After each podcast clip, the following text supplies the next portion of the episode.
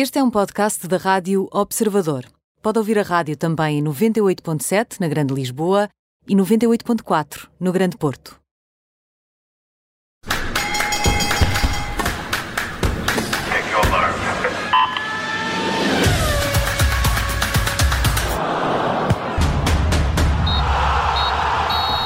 Bem-vindo a este Nem Tudo o que vai a Rede é Bola, com Bruno Roseiro, Mariana Fernandes e comigo Aníbal Rebelo. Hoje vamos falar de canoagem, com amplo destaque às medalhas conquistadas este fim de semana, em ouro, uma de ouro, eh, três de prata e uma de bronze nos campeonatos do mundo. Vamos estar, eh, por isso, à conversa com Mário Santos, ele que é membro da Federação Internacional de Canoagem, que organizou estes mundiais, mas isso vai ser na segunda parte. Para já,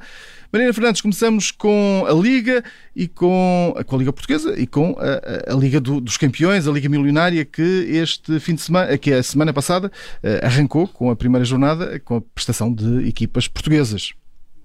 Sim, a semana ficou essencialmente marcada uh, por esse regresso da Liga dos Campeões e pelo facto de, num ponto de vista claramente positivo, uh, termos novamente, e passados alguns anos, quatro equipas portuguesas uh, a representar o país nesta fase de grupos, tanto da Liga dos Campeões como da Liga Europa, e num ponto de vista claramente negativo, o facto de nenhuma dessas quatro equipas portuguesas em prova nas competições europeias ter conseguido vencer entre duas derrotas e dois empates. Ora, logo na terça-feira, o Benfica empatou sem golos na Ucrânia com o Dinamo Kiev, num jogo em que dominou, em que foi superior, mas em que até poderia ter sido surpreendido nos descontos uh, com um gol que acabou por ser anulado pelo VAR. No dia seguinte, o Sporting começou a sentir aquilo que são as dores de crescimento de uma equipa que nunca tinha sido testada a este nível e colapsou por completo frente ao Ajax. No jogo também contou com um póquer de Sebastian Haller, um jogador que até já chegou a estar uh, nas cogitações uh, do Sporting para ser reforço. E o Porto empatou no Vanda Metropolitano com o Atlético Madrid, num jogo muito equilibrado e com muita polémica também no final,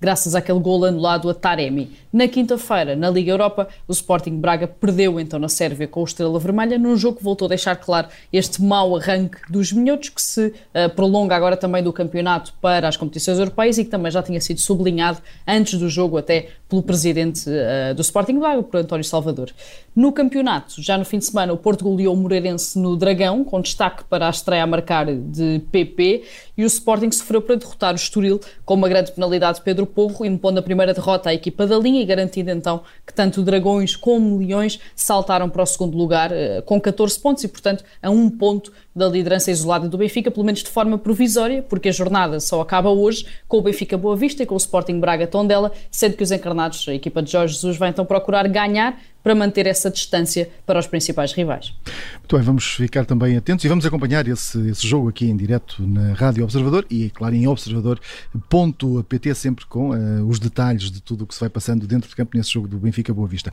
Ora, Bruno Rosário, ajuda-me aqui a perceber o que é que se está a passar? Mundial de dois em dois anos? Sim, esta foi uh, mais uma semana onde, onde se voltaram a somar uh, posições uh, contra e a favor esta ideia peregrina da FIFA.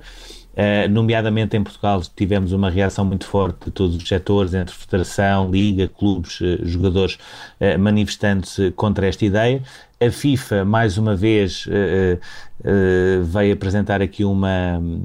digamos assim, uma justificação de plástico com um alegado estudo encomendado onde ouviram 15 mil pessoas online e que a maioria das pessoas estava de acordo com esse projeto que foi desenhado por eh, Arsène Wenger e mais uns pensadores uh, uh, do futebol muito amigos de Gianni Infantino. Mas agora a questão é... Uh, este, esta sondagem é o equivalente a zero, porque se me perguntarem se eu gostava de ter a NBA à maior de 13 em vez de ser à maior de 7, eu também dizia que sim. Se, eu, se me perguntassem se eu gostava de ter uma final do Grande Slam eh, à maior de 9 sets e não à maior de 5, eu também diria que sim. Eh, eh, no futebol, se me perguntassem se eu gostava de ter jogos com Brasil, Argentina, Itália, Espanha, França, Alemanha, Portugal, etc., dois em dois anos, eu também diria que sim. Agora, depois há o outro lado, e é esse outro lado é que a FIFA não está a pois ver. Como é que ficam os artistas? Sempre... Como é que ficam os artistas no meio disso tudo? Os, os, artistas já é a carne para canhão, portanto eu não sei qual é o patamar a seguir a carne para canhão dentro deste calendário, mas provavelmente era nesse patamar que eles iriam ficar. Mas depois temos também aqui outras questões, nomeadamente os clubes que pagam os ordenados dos jogadores e que ficariam ainda menos com eles. Uh, uh, os jogadores já, já nem falo, acho que é Acho que o próprio calendário nesta altura já tem de ser uh, completamente reajustado e ainda colocar mais competições em cima é uma coisa completamente loucos. E depois temos também a questão das, das próprias confederações que teriam de reajustar todo o seu calendário só para a FIFA conseguir ter um Mundial de dois a dois anos. Portanto, já percebemos que paulatinamente esta ideia vai acabar por cair. Ainda assim, nós que andamos a criticar muito uh, esses malucos, entre aspas, que queriam fazer uma Superliga Europeia, e já existe um outro projeto nesse sentido, uh, acho também não podemos deixar passar aquilo que a FIFA está a tentar fazer, de criar um campeonato do mundo dois em dois anos, que sobretudo no atual contexto é uma coisa que não faz o mínimo sentido. Quem manda nisto são os euros e os dólares, no fundo. Bom, e agora vamos às cartas com o Aso Joker e a carta fora. Bom, eu já estive a olhar aqui por baixo da mesa. Bruno Rosário, trazes-nos Fernando Pimenta como o teu as eh, e não há dúvida, continua a ser extraordinário este canoista. Sim, hoje, hoje é um baralho completo. O Fernando Pimenta uh, acaba por ser, digamos assim, o maior símbolo daquilo que foram as conquistas de Portugal nos Mundiais de Canoagem. Uh, foram os seus últimos 6 km da época, e estamos a falar de uma época de 5 anos, que é uh, o período deste ciclo olímpico. em K1 conseguiu a medalha de ouro, foi a segunda vez que ele foi campeão mundial de K1 1000, conseguiu vingar a derrota com o Balin de Copaz nos, nos Jogos Olímpicos. Conseguiu também a medalha de prata em K1 5000, que não é uma distância olímpica mas é uma distância que ele nunca abdica de fazer e que gosta mesmo de fazer, até em termos de, de campeonatos nacionais, perdendo a uh, uh, só para o, para o Noé mesmo nos últimos metros. Uh, fecha este ciclo de 5 anos para Tóquio com uma medalha nos Jogos, que era o grande objetivo, sete em mundiais, sete em europeus, mais uma dezena dezenas de, de, de, medalhas em taças do mundo e provas nacionais neste currículo que já tem eh, mais de 110 medalhas internacionais eh, e agora vai parar e vai preparar aquilo que será eh, possivelmente até o último ciclo em termos de canoagem, o que não quer dizer que seja o último ciclo em termos desportivos, um ciclo de 2022 a 24, onde o próprio já começou a abrir a porta à possibilidade de fazer não só o K1 1000, que foi a, a, distância onde conseguiu ganhar a medalha de bronze nos Jogos, mas também fazer a, a prova de K2, que foi a, a, categoria onde ele conseguiu ganhar a medalha de prata em Londres em 2012. Além do Fernando Pimenta, nos Mundiais tivemos também o João Ribeiro uh, a assumir-se em K1, foi a primeira medalha que ele conseguiu em K1 em Mundiais e logo uma medalha de prata em K1 500. Uh, já tinha conseguido também ser vice-campeão europeu em K1 500, portanto começa-se a abrir aqui a possibilidade de termos o João Ribeiro também em K1 eh, nos Jogos Olímpicos. Tivemos o Norberto Mourão a repetir a medalha de bronze que tinha ganho nos Jogos Paralímpicos em VL2 e tivemos aqui também uma boa surpresa da Francisca Lai e do Messias Batista a, a, conseguir uma medalha de prata naquela que foi a primeira experiência em K2 200 mistos. Uh, tivemos também a Teresa Portela com um quinto e um sexto lugar, tivemos uh, também uh, a Francisca Lai com a Maria, a Maria Rei a fazer a sua experiência K2. Portanto, tivemos aqui muitas boas notícias das mundiais de canoagem. Convém referir que não estiveram todos os atletas eh, presentes, porque a seguir a um ciclo olímpico, a seguir aos Jogos, eh, é assim que, que costuma acontecer, e ainda assim esta foi a melhor prestação de sempre de Portugal nos Mundiais de Canoagem, que é talvez a modalidade uh, onde tem nesta altura maior representatividade em termos de pódios internacionais. Vamos falar sobre canoagem também na segunda parte deste Nem Tudo o que vai a rir é bola. Para já, Mariana, seguimos com o teu as. Um as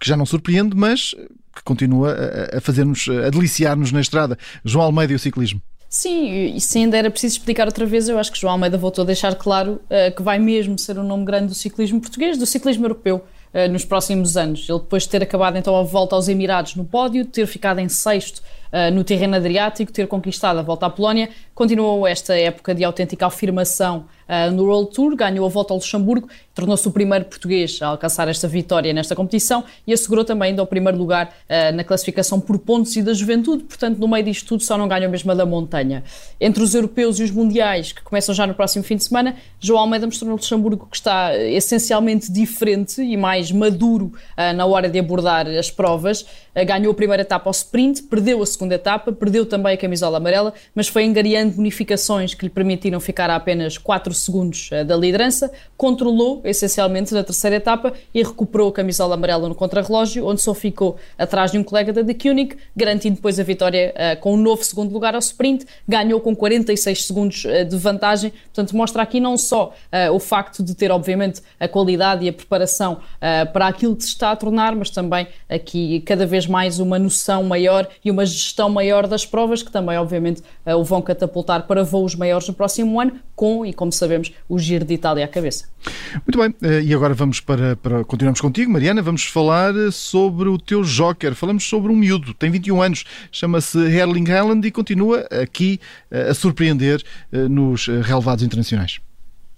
Sim, e aqui numa retrospectiva rápida, eu acho que é quase inacreditável pensar que fez apenas esta semana dois anos que Erling Haaland marcou o primeiro hat-trick na Liga dos Campeões, ou seja, só passaram dois anos desde que o mundo virou a cabeça para os jogos do RB Salzburgo na Liga dos Campeões para ver um jovem avançado norueguês, filho de um antigo avançado do Leeds, marcar nos avançado não jogador do Leeds, marcar nos primeiros cinco jogos uh, que fez na competição. Ele esta semana marcou ao Besiktas uh, na Liga dos Campeões, num jogo do grupo onde o Sporting está inserido e apesar de ter chegado aos 17 golos em 21 jogos na Liga dos Campeões, e é preciso recordar novamente que o Haaland só joga na Liga dos Campeões há dois anos, ele disse que não estava, não estava satisfeito com este registro que tinha no Borussia Dortmund porque achava que nesta altura já deveria ter mais golos do que jogos realizados. Ora, só precisou de chegar ao fim de semana para atingir isso mesmo, porque marcou dois golos na vitória frente ao Union Berlim, Uh, esses dois golos deixaram com 68 em 67 jogos pelo clube alemão e destes dois golos nem sequer existem grandes palavras para descrever o segundo, que é um vôlei acrobático a fazer lembrar Ibrahimovic. O Haaland está, uh, diria eu, vários furos acima daquilo que nós achávamos que ele ia estar há dois anos, quando começou a brilhar, e parece estranho que ainda só passaram dois anos uh, com um avançado que nesta altura é dos melhores do mundo e já deixa poucas dúvidas quanto a isso. Bruno Rosário, eh, tu vais nos explicar aqui eh, este teu joker. O que é que se passa com o desporto italiano que está a conseguir tantas conquistas? O que é que eles estão a fazer de bem? Para ver se nós aprendemos alguma coisa. Eu acho que há aqui um misto, uh, acho que há aqui um misto de sensações, um que tem mais a ver com, com projetos uh, desportivos e com novas jornadas que foram sendo uh, criadas nos mais diversos desportos, e eu diria também que 2021 acaba por ser um ano onde existe quase uma homenagem do desporto a todo o sofrimento que Itália passou. E quando nós olhamos para aquilo que, a que a pandemia nos fez, Itália acaba por ser um bocadinho sempre o centro de, de todas as ocasiões. mas não é só, claro está, essa, essa questão. Existe aqui um projeto por trás e nesta altura eu diria que é um, uma das melhores alturas de sempre do desporto italiano, que está aqui a passar um bocadinho se calhar ao lado, porque são, são muitas modalidades, mas eh, tentando aqui focar em alguns pontos, recordar, a Itália bateu o recorde de medalhas em Jogos Olímpicos eh, em Tóquio, conseguiu 40 eh, medalhas, 10 de ouro, 10 de prata, 20 de, de bronze, conseguiu entrar no top 10 de, dos países mais medalhados, que era uma coisa completamente impensável antes de, de, destes Jogos Olímpicos de Tóquio. Vai a várias finais, por exemplo, da natação. Eu não me recordo de ver tantos italianos em finais de, de natação e consegue sete medalhas. Tem, por exemplo, o Gregório Paltrieni, eh, que consegue a medalha de prata nos 800 metros e depois ainda vai buscar uma medalha de bronze eh, às águas abertas. Consegue cinco medalhas de ouro no atletismo, o Marcel Jacobs nos 100 metros, que também era uma coisa impensável termos um europeu a ganhar a final dos 100 metros. Fazem também esta feta dos 4 vezes 100 masculinos, conseguem ganhar as duas medalhas de, de marcha nos 20 km de marcha masculino uh, e feminino, ganharam o campeonato de futebol, que todos nós nos lembramos, e agora conseguem também ser campeões europeus de vôlei. A Itália tinha conseguido seis títulos uh, europeus uh, de voleibol entre 1989 e 2005, nunca mais tinha voltado a ganhar, tinha ido a duas finais e tinha ido a, mais uma meia final, mas nunca mais começou, a, voltou a ganhar. Consegue agora ganhar 16 anos depois, uma final fabulosa com a Eslovénia, eh, que tinha feito, por sua vez, um jogo fabuloso nas meias finais com a Polónia, que para mim foi o grande jogo deste europeu, europeu foi esse Polónia-Eslovénia. Eh, e depois temos italianos no, no MotoGP, temos italianos eh, na NBA, temos italianos a ganhar, por exemplo, duas medalhas de ouro nos Mundiais de Canoagem. Ou seja, eu diria que nesta altura o desporto italiano está a viver uma, uma, uma temporada fantástica, um período fantástico, que será para continuar, porque estamos a falar de novas gerações em muitas destas modalidades, e depois temos também no lado do futebol uma Série A que me parece cada vez mais competitiva e interessante, e portanto parabéns à Itália por tudo aquilo que tem conseguido construir. Está explicado. Vamos agora às cartas fora. E Bruno Rosário, esta carta fora de João Félix, a piada é fácil de fazer, eh, não, não podia ter sido, não pode ser melhor aplicada devido à expulsão do jogador, não é? Sim, era a carta que eu, que, que eu claramente gostava de, de, nunca jogar e gostava que ela não existisse ou que se existisse fosse um as e um joker. Mas esta semana acaba por retratar eh, e acaba por ser um fiel reflexo daquilo que é o atual momento de, do João Félix no Atlético Madrid. Uh, foi titular com o Futebol Clube do Porto, foi um dos jogadores mais apagados do Atlético Madrid, acabou por sair naturalmente na segunda parte. Agora entra uh, aos 60 minutos do jogo com o Atlético Bilbao para o campeonato e 18 minutos depois uh, é expulso por protestos, sendo que, sendo que alguns árbitros, antigos árbitros internacionais espanhóis, consideram que ele até devia ter sido expulso com vermelho direto, fosse pelo toque que dá uh, o braço no jogador do Atlético Bilbao fosse uh, pela forma como protestou. Uh, e aquilo que se percebe é o João Félix tem uma concorrência muito maior com a chegada do Griezmann e com a ascensão do Correa que ganhou outro, outra força na ideia de jogo do, do Simeone claramente não se enquadra com a maneira de jogo do Atlético Madrid jogar, começa a cair um bocadinho no esquecimento do futebol uh, europeu e começa a aparecer, sobretudo por ter sido uma contratação uh, uh, que custou 120 milhões de euros, e isto numa temporada que seria muito importante para ele dar o passo em frente e justificar a aposta do Atlético Madrid. As coisas não estão fáceis para o João Félix, que na última época também se sacrificou nos últimos meses, mesmo lesionado no tornozelo, mas ainda assim começa a chegar a hora de ele conseguir dar a volta e poder afirmar-se como todos nós achávamos que ele conseguiria afirmar-se em Espanha. Muito bem, agora vou-te pedir, Mariana, que alguma síntese agora e alguma rapidez para falarmos sobre o teu, a tua carta fora, que vai para Miguel Oliveira. Não está a correr bem este regresso uh, do Campeonato do Mundo de Velocidade em duas rodas uh, depois das férias. Não, e é um bocadinho a semelhança do que disse o Bruno, ou seja, é aquela carta que nunca gostaríamos de dar. Eh, este Mundial de MotoGP está a chegar à sua reta final e a verdade é que o fim desta temporada e o início da próxima é algo cada vez mais necessário para o Miguel Oliveira. Este fim de semana o piloto português voltou a confirmar que esta época não vai servir para corresponder a todas as expectativas que foram criadas depois das duas vitórias do ano passado e da muito esperada mudança para a KTM, para a KTM. Não foi além de um vigésimo lugar no Grande Prémio de San Marino, foi o pior resultado pessoal no MotoGP nas corridas que acabou, portanto excluindo obviamente as desistências. Ele tinha acabado com uh, o 21 primeiro melhor tempo da qualificação, tinha atribuído essa posição a pequenos fatores, foi o que ele disse uh, nas entrevistas que deu, sendo que depois da corrida também explicou que bateu no Iker Lecuona no arranque e que ficou sem asa lateral, algo que obviamente acabou por retirar muita estabilidade à moto. Ainda assim, o que fica claro e o que fica notório sempre que Miguel Oliveira fala é que esta KTM não está preparada para ser competitiva. O piloto português vai tentando fazer o melhor que pode num ano em que claramente nunca teve condições para procurar mais do que o décimo lugar em que está atualmente na classificação geral. A KTM ainda vai fazer os últimos testes da temporada durante esta semana para tentar melhorar a moto para as últimas três corridas, por isso só podemos esperar que esses testes permitam a Miguel Oliveira ter uma reta final positiva para também se lançar para o próximo ano. Vamos aguardar por isso. E agora seguimos para o túnel.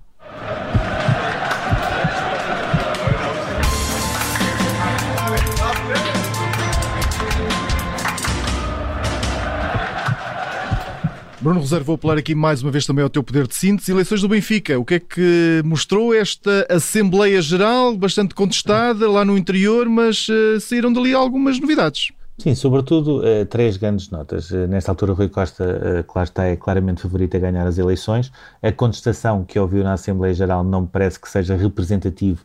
em termos de contexto de eleições, mas percebe-se também que o grande objetivo que Rui Costa tem é descolar da imagem de Vieira e, sobretudo, uh, uma das frases que ficou da intervenção que teve quase no final da Assembleia Geral foi dizer eu não sou nenhum príncipe herdeiro, ou seja, nesta altura Rui Costa sabe que a possibilidade que tem de ganhar mais votos é descolar ao máximo dessa imagem de Luís Filipe Vieira. Depois temos do outro lado Francisco Benítez, que vai tentar capitalizar aqueles 35% de, de Noronha Lopes que nesta altura poderá poderão não ser eh, tanto. Vai tentar também aproveitar ao máximo o espaço que lhe vai ser dado, e a BTV já disse que vai dar esse espaço a todos os candidatos para cimentar uma espécie de oposição, mas parece-me que não está a concorrer contra Rui Costa, mas sim contra um final de vieirismo. E isto também será uma ideia importante durante a campanha. Depois, um terceiro ponto para falar de, de Vieira, claramente ainda é um elefante na sala, não foi propriamente um nome muito ouvido, mas foi se calhar a pessoa uh, mais omnipresente ali naquela, naquela Assembleia Geral. Uh, uh, continuam muitas muitas dúvidas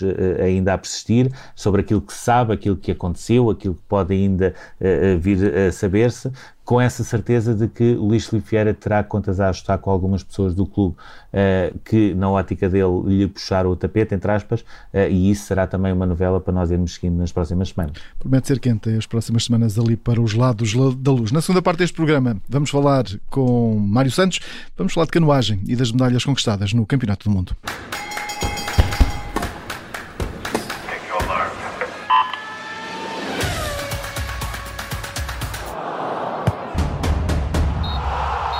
Bem-vindo a esta segunda parte do Nem Tudo o que vem à rede é bola. Junta-se agora a mim e à Mariana e ao Bruno Roseiro também Mário Santos, membro da Federação Internacional de Canoagem, ehm, que esteve na organização destes mundiais que se realizaram este fim de semana e onde eh, os canoistas portugueses eh, saíram com cinco medalhas. Antes de mais, eh, boa tarde, obrigado por estar aqui connosco. Mário. Boa tarde, obrigado. Depois da medalha de bronze e dos diplomas de K4 e da Teresa Portela nos Jogos Olímpicos, estava à espera deste resultado agora histórico nos Mundiais, já que Portugal nunca tinha alcançado uh, tantas medalhas numa prova deste género? Eu penso que sim, tenho que confessar que aquilo que é o nível da, da canoagem portuguesa nos últimos anos, sempre muito perto, confirmando sempre finais, uh, num dia bom uh, de competição, é possível chegar às medalhas, temos andado muito perto, muitas vezes conseguindo, e portanto acho que este resultado é bastante positivo, são os melhores resultados sempre em, na contabilidade das medalhas, mas acho que temos atletas que já por diversas vezes demonstraram ter este nível e que felizmente alinharam-se várias, várias,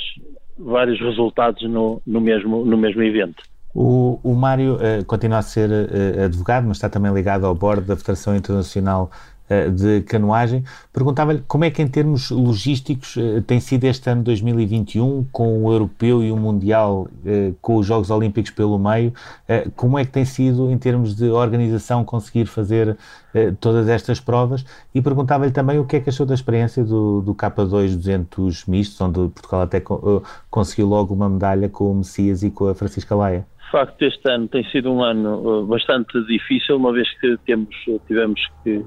viver aquilo que foi o apuramento olímpico, que ainda foi disputado no início desta época, e depois com um calendário que já estava pré-definido, pensando que este ano não seria ano de Jogos Olímpicos e, portanto,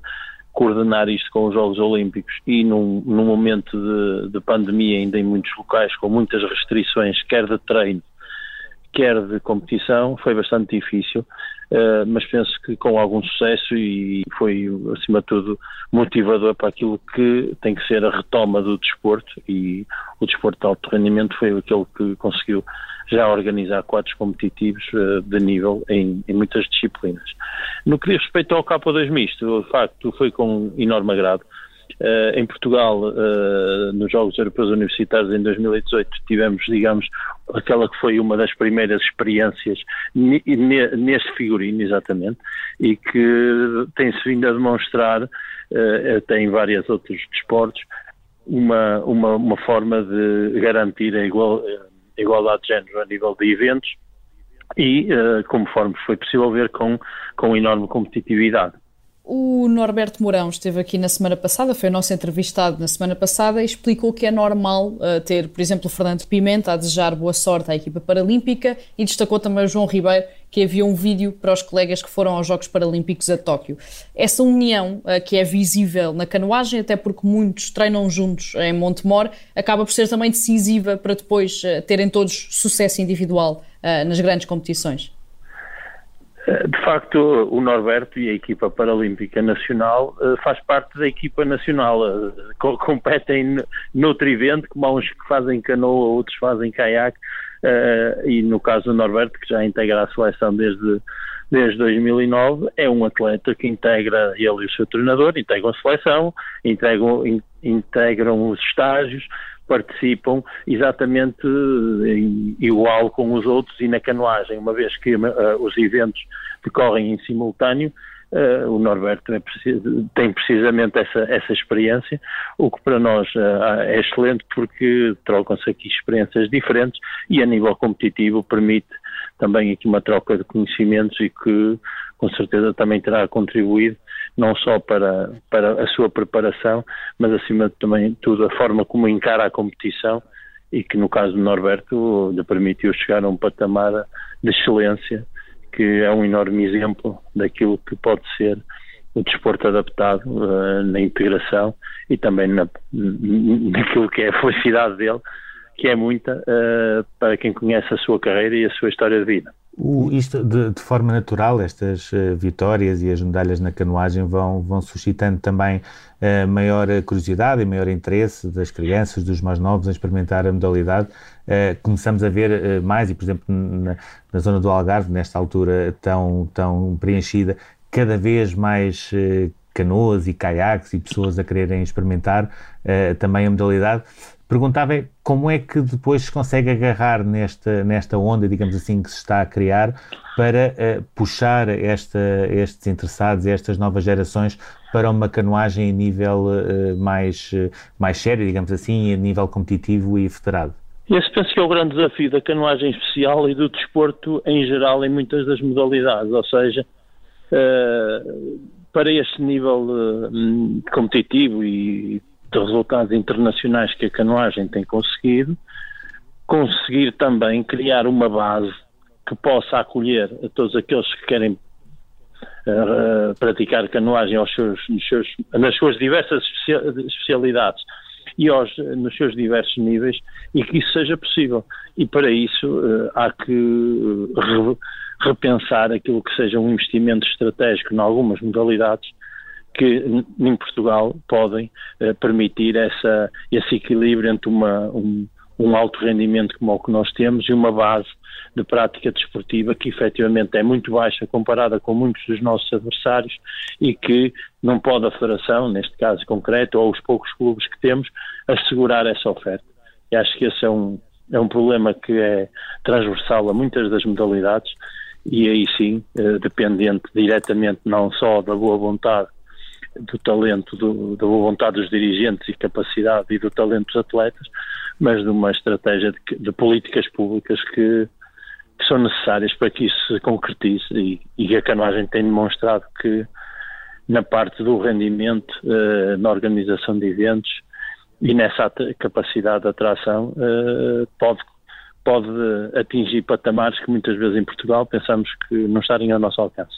O, o, só para nós termos uma, uma noção, uh, por exemplo, temos a, temos a Hungria, que é sempre uma das grandes uh, referências, mas depois outras potências mais próximas de Portugal, como por exemplo a Espanha, que não ontem ganha, ganha dois ouros e foi, foi talvez até a comitiva mais animada durante aqueles campeonatos uh, mundiais a fazer a festa pelas medalhas. qual é a diferença entre o número de praticantes e o número de investimento, para nós termos a noção qual é a nossa distância em relação aos outros? Olha, a nossa distância é evidente que aqui nisto, nesta, nesta, nessa comparação teremos que ver também aqui a diferença da população, mas em primeiro lugar aquilo que é a situação desportiva desses países, ou seja, existe uma grande disseminação e um grande investimento em centros náuticos, em treinadores, em clubes que eh, têm grande alavanca pública de investimento para que possam dar resposta ao número de praticantes e o número de praticantes nesses países são elevadíssimos. Estamos a falar em dezenas de milhares, enquanto em Portugal, e no momento que, que subiu bastante, estamos próximos dos 3.500 atletas. Uh, só para termos uma noção aqui com os nossos vizinhos espanhóis, a Galiza, por si só, uh, consegue quase uh, ter o, o, um, o, tem um número de atletas federados superiores ao nosso. O mesmo se diga quanto ao investimento, porque estamos a falar de modalidades que só na canoagem esses países investem mais para no alto rendimento que se calhar Portugal ou do que Portugal na, em, eh, na sua preparação olímpica. E portanto eh, a canoagem portuguesa tem conseguido resultados eh, com adversários com esta situação desportiva, tem demonstrado no topo uh, no alto rendimento capacidade competitiva, tem espaços demonstrado na prática desportiva, nessa capacidade de atrair. Uh, não, podemos esquecer que somos os, temos os maiores fabricantes de barcos em Portugal, uh, temos a maior parte das equipas estrangeiras a estagiar em Portugal no inverno e temos a maior parte das equipas estrangeiras a competir em Portugal no Centro de Alto Rendimento de Monte Moro Velho e agora noutras disciplinas, como é o caso da maratona, e a canoagem de mar também, uh, Portugal consegue receber esses grandes eventos.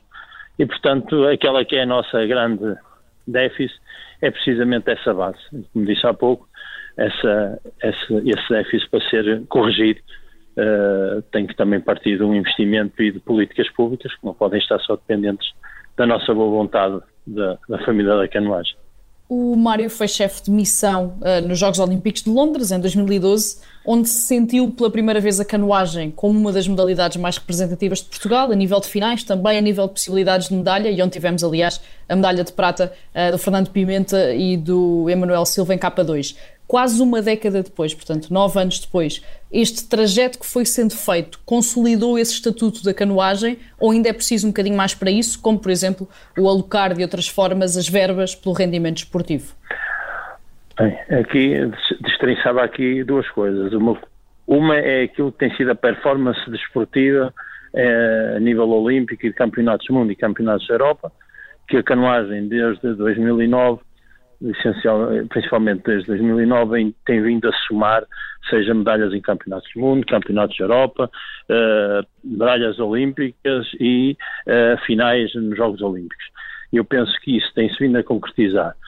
a nível daquilo que é o investimento que é feito na canoagem.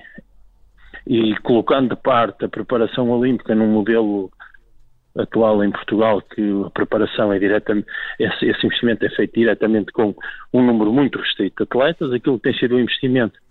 para o, o alto rendimento, para o desenvolvimento da prática, a canoagem não tem vindo a ser, a ver reconhecida essa, eh, essa, essa capacidade e esses resultados têm inteiros não têm sido acompanhados claramente por, eh, por um reforço e um reconhecimento de meritocracia, e isto é um problema que já vem da longa data, quando era Presidente da Federação, uh, e durante esses nove anos senti uh, que a nossa incapacidade de, de, agilizar e de reconhecer essa meritocracia dentro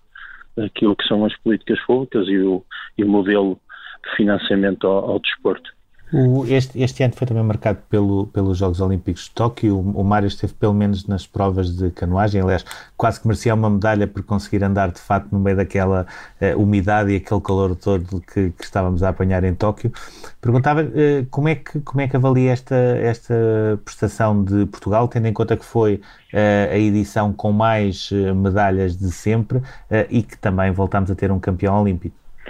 Eu penso que, objetivamente, os resultados eh, de Portugal da missão portuguesa nos Jogos Olímpicos de Tóquio são positivos, são os melhores sempre em número de medalhas, com um número também significativo de atletas dentro dos, dos oito primeiros, um, ehm, e num momento muito difícil, e eu penso que cada edição que temos dos Jogos Olímpicos, mais difícil se torna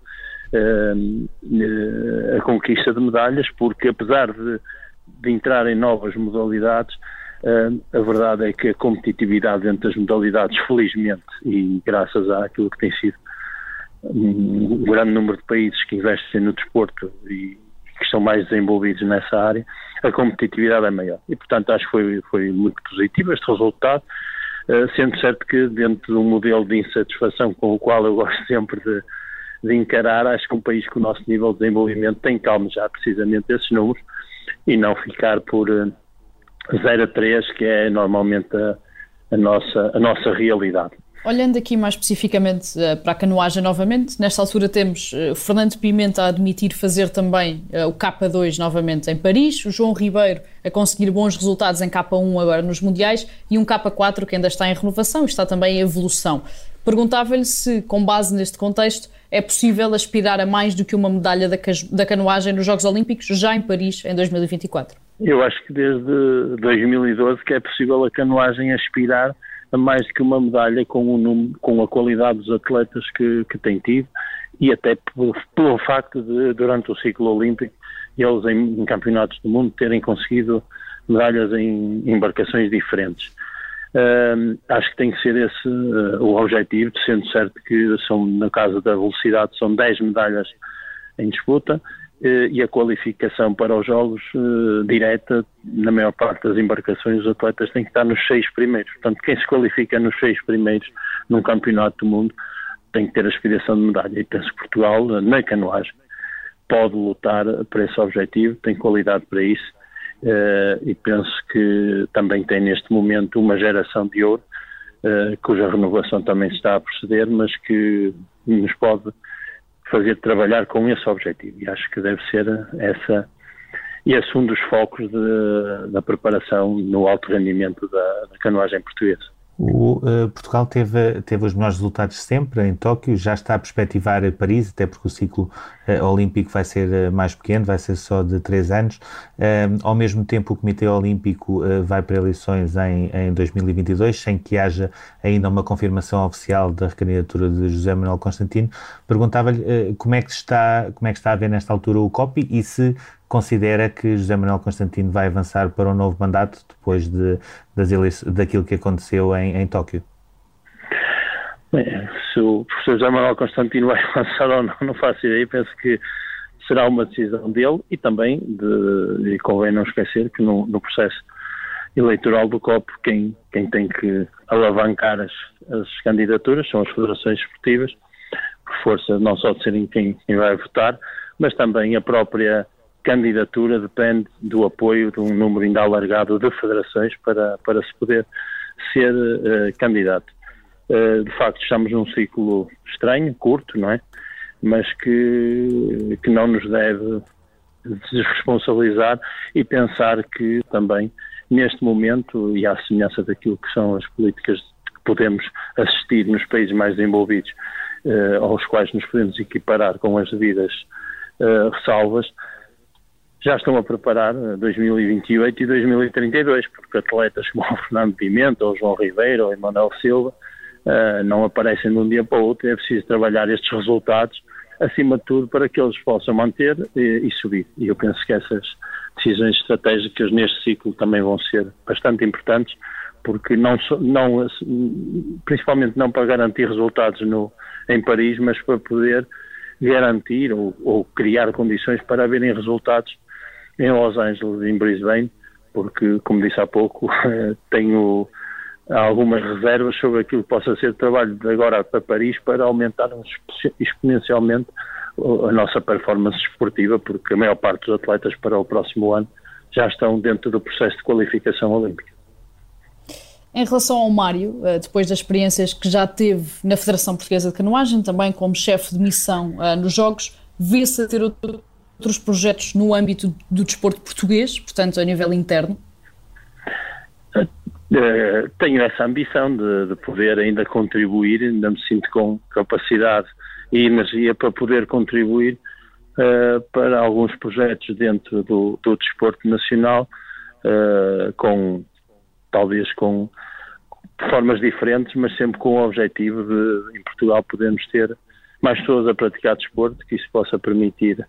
também a, a obtenção de resultados esportivos, mas acima de tudo aquilo que possa ser um modelo de sociedade na qual o desporto é parte integrante